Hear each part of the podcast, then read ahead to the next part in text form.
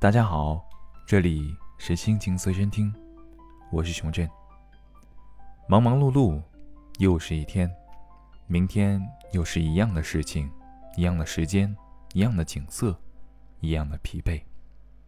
每当想到这儿，我都感觉有些许的无奈。这样的日子真的有点枯燥难熬，想必很多人都是如此。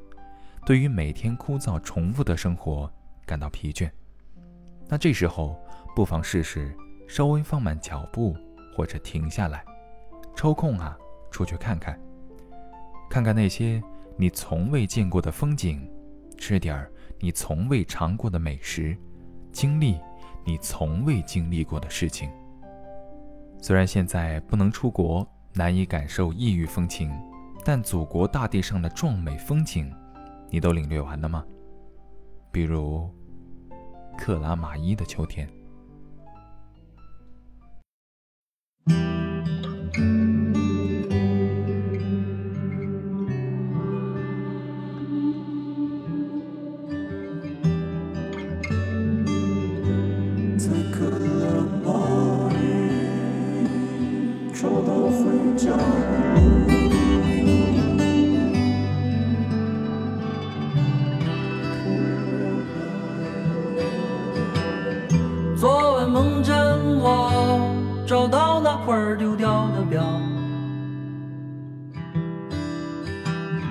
戴在左手，握不住一分一秒。如果我是一只飞鸟，时间不会让我苍老。被叫做青春的，才值得。浪费掉。对了，红茶的酒让我想起那些年，没日没夜的狂欢，没完没了的胡闹。我想是因为他们给的颠覆，我才不甘寂寞。我想是因为他们给的颠覆，我才不甘寂寞。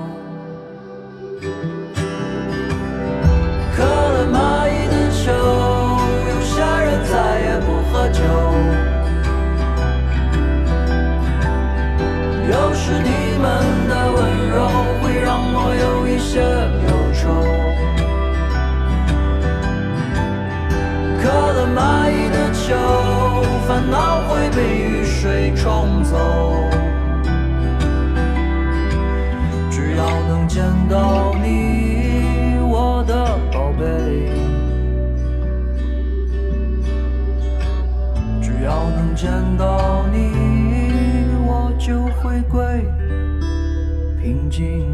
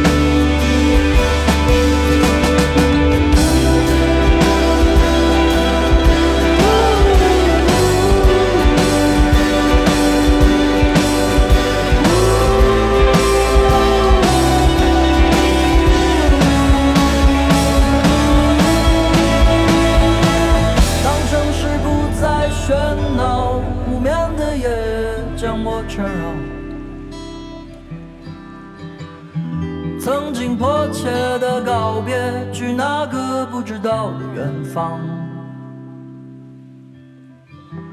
在渴了蚂蚁，在沉迷也能找到回家的路。在渴了蚂蚁，找到回家的路。